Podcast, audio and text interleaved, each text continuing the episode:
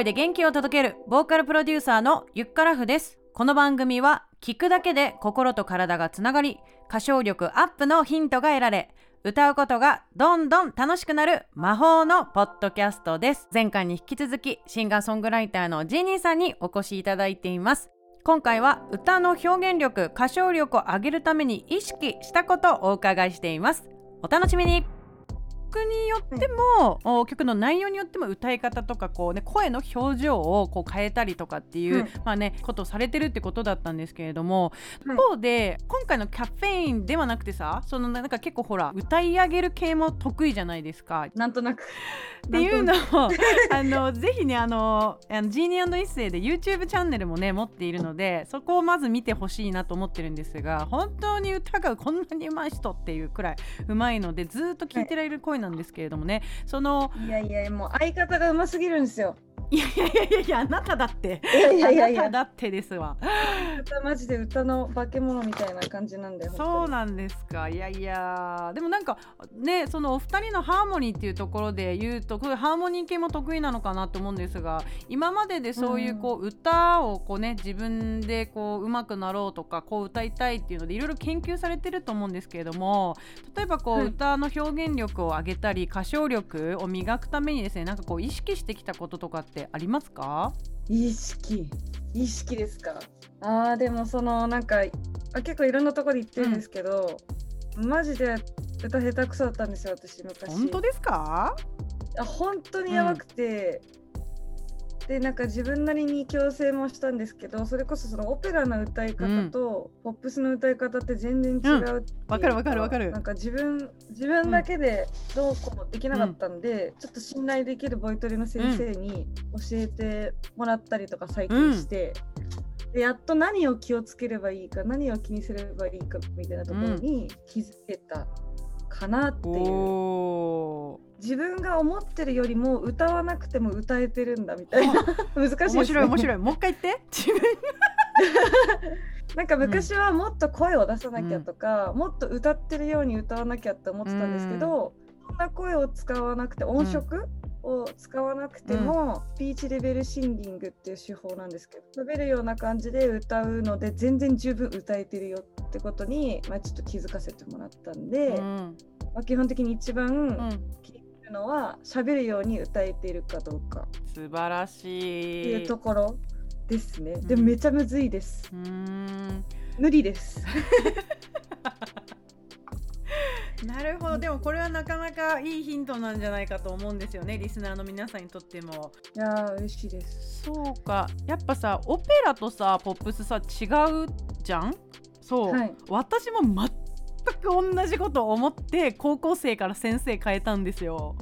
だから。あそうなんです、ね、そう。あのオペラとかもすっごい好きだったけどやりたい方向性がやっぱり当時私90年代撮ってるからなんかモニカとか TLC とかまあローリンヒルとかそういう方たちがこうガッて流行ってきた時代でもあったのでどっちかしたらなんかそういう R&B とか歌いたいなって思った時に ちょっとオペラ的な声楽的な発声だとおいちょっと違うなって雰囲気違うなと思ったのでちょっとそこから結構変えたのであのなんかすごく共感できます同じだなって思いました。うん、そうですね。ぜひ皆さんあのセスリグスっていう方を YouTube でググっていただいて、あのマイケル・ジャクソンの発声の音源とか流れてるんで、うん、ぜひちょっと聞いてみてください。マイケルの他にもすごいビッグなアーティスト、あ、そうですね。ほとんどやってますよね。そうですよね。セスリグスさんですね。はい、えセスさんのさセッション受けたことある？ってこと？いやえっ、ー、と安倉さやかさんっていう方がいらっしゃって。はいはいはいはい。うんうん。あのセスさんにもう直々に終わって、うん。スリグスのそのスピーチレベルシンギングっていう手法を完全に習得して日本でボイトレやられてる方で、うんうん、カンジャムとか出てらっしゃるんですけどそうですよね、うんうん、コーラスとかで活躍されている佐藤佳代さんっていうシンガーさんから紹介していただいて、うん、めちゃくちゃ悩んでるんだったら絶対彼女に聞いたら答えが出るよっていうふうに教わって、うんうん、3年前2年前ぐらいですかね、うん、にやっと安倉さんの授業を受けれて、うん、そっから変わりましたね。えー、すごい。それまではもう全然なんか、とにかく高い声とにかく大きな声とにかくかっこいい声を出せばいいっていう風なことしか考えてなくて、うんこだわるべきうん音質とかそういうことにこだわれてなかったかなっていうイメージでした。あーじゃあもしかすると今のジーニーちゃんのこう声色とかあのはい感じと違かったりするのかな、昔は。あ響きとなんかそれこそアギレラみたいな感じで歌ってましたね、昔は。なるほどなるほど。アギレラ先生ね。アギレラとか、なんかビヨンセのうなってるやつがかっこいいみたいな。はいはいはいはい。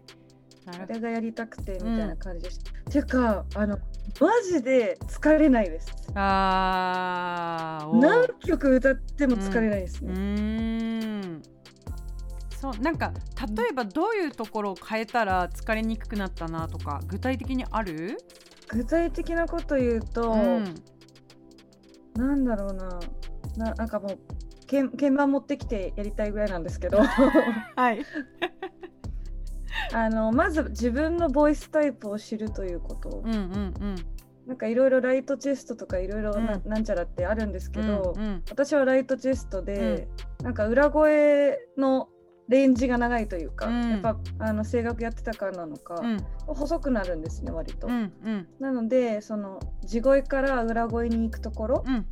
高えめうんみたいな。うん。ひっくり返っちゃううん。ところみたいなところを、分からないようにするのがすごく大変だったんですね。ああなるほどね。なんか苦しそうに聞こえちゃうというか、うん。大体そらしそらしあたりだなんですけど、ここら辺をとにかくミックスボイスみたいなものうで、ん。うまく出す方法っていうのをはい。めちゃくちゃ練習しましたね。なんだろうもっと具体的に言いたいんですけど あれ3時間かかります。こういう話はすごーくすごーく役に立つというかもう知らないことだらけだと思うのでいろんなね言葉自体もね。だからまあこういう言葉を知ることによってまたねじそれぞれ調べてみて。で多分 YouTube とかにもねいろいろヒントになることがあると思うのあで。そうですね。うんそうそうそう。ぜひ検索してみて。やっぱりあのもちろんねボイトレを習うっていうのは一つね歌が上手くなる方法の一つではあるんですけれども結局うん。自分自身が自分自身の声を知って気づかないとですね、ずーっと上手くならないから そう自分でねそそうう気づく癖をつける調べる癖をつけて実践してみる時間を作るっていうのすごく大事だと思うのであの今日のねジニーちゃんのこの話をねきっかけにまた皆さんいろいろ調べてみてはいかがでしょうかという感じですね。あちなみにはい。最後にはい、ちょっと皆さんにアドバイスになるかわからないですけど、ありがとう。おボイトレの先生と音声学の先生うんっていうのはちゃんと見分けた方がいいです。というのは？あのうんうん。歌の先生っていうのは、うんこの歌をどういうふうに綺麗に歌えるのかとか、ううんまく聞こえるように歌えるのかうんっていうのを言ってくる人。うんうん。で音声学の先生っていうのは、うん。医学の領域までうん。知識があって、うんうん。でこの声を出すためにはどういう筋肉の使い方をするっていう理論的なことを言ってくれる人。なので、なんか自分が歌が上手いのに人に歌を習うのが嫌だっていうふうに考えてる人は、うん。ぜひ音声学の先生に習うべきだし、なんかおー本当自分を知るために必要なことだと思ってて、うんうん。だけど歌をどうどう人にうまく聞聞かれるように歌いたいかってことを知りたかったら歌の先生に習うべきみたいな。うん。うん。なんかそこを大きくボイトレと言っても違うってところを、うん結構勘違いされてる方多いんで、うんうんなんかボイトレイコール歌うん。歌自体を教わるみたいな。うんうん。風に考えちゃわない方がうん。いいかなっていうところがもしアドバイスできたらいいなと思いました。おーありがとうございます確かにそうだよね。ボイストレーナーとボーカルトレーナーってなんかそとにかくその声の出し方とあとこ歌をうまく歌うっていうので、二通り実はね分かれはてい。いますからね、これから習おうって思ってる方っていうのはどっちかってこれ、まあ、ボイトレでね調べてしまうと多分そのボーカルトレーナーの方に当たることの方が多いと思うのでそのやっぱ基礎発声とかねその体の仕組みっていうのを、おまず知りたいっていう方はですねジーニーちゃんが教えてくれたみたいに声のね、はい。専門家音声学のね専門家に、えー一度セッションねお願いしてみるともしかしたら新しいヒントが得れるかもしれないですね。そうですねうん、はい、イエーイ長くなっちゃいましたが、はいあ。りがとうございます。はい。ということでじゃあもうね間もなくね2021年も終わりでございますけれどもジニちゃん来年の活動来年やりたいこと目標とかね野望とかあれば最後聞かせてください。来年の2月3月あたりにはい。まずアルバムを出すんですねジーニーソロの。でさらにジーニー一世の方でも、うん。アルバムであったりシングルカットだだったり結構リリースが重なるので、はい。まずそのリリースをうまくいいけたらいいなっていうのと、うん。それを持って、まあ、各うん。方面のうん。各地の方々に会いに行きたいなっていうのがうん。目標ですね。あとはうん可愛い PV を撮るですね。可愛い PV を撮るおはい。あとディズニーと仕事をしたいです。おやばいジーニー一世ですね。どっちかっていうと二二人でディズニーと仕事をしたいです。ね魔法のランプのように引き寄せちゃってください。楽しみにしてます、はい。やばい。ということでねジーニーちゃんの、えー情報 SNS で、えーぜひチェックしてください。番組説明欄に、ろしくお願いします。はい、えー番組説明欄にインスタグラムそして YouTube のねアカウント、えー、Twitter のアカウントリンクを貼っておきますのでぜひ皆さん全部フォローしてください。よろしくお願いします。はいはいということで2回にわたって来てくれてどうもありがとうございました。こちらこそありがとうございました。はいということで84回目の配信いかがでしたでしょうか？今回のエピソードが役に立ったなと思った方はぜひ番組のサブスクリプション登録をお願いします。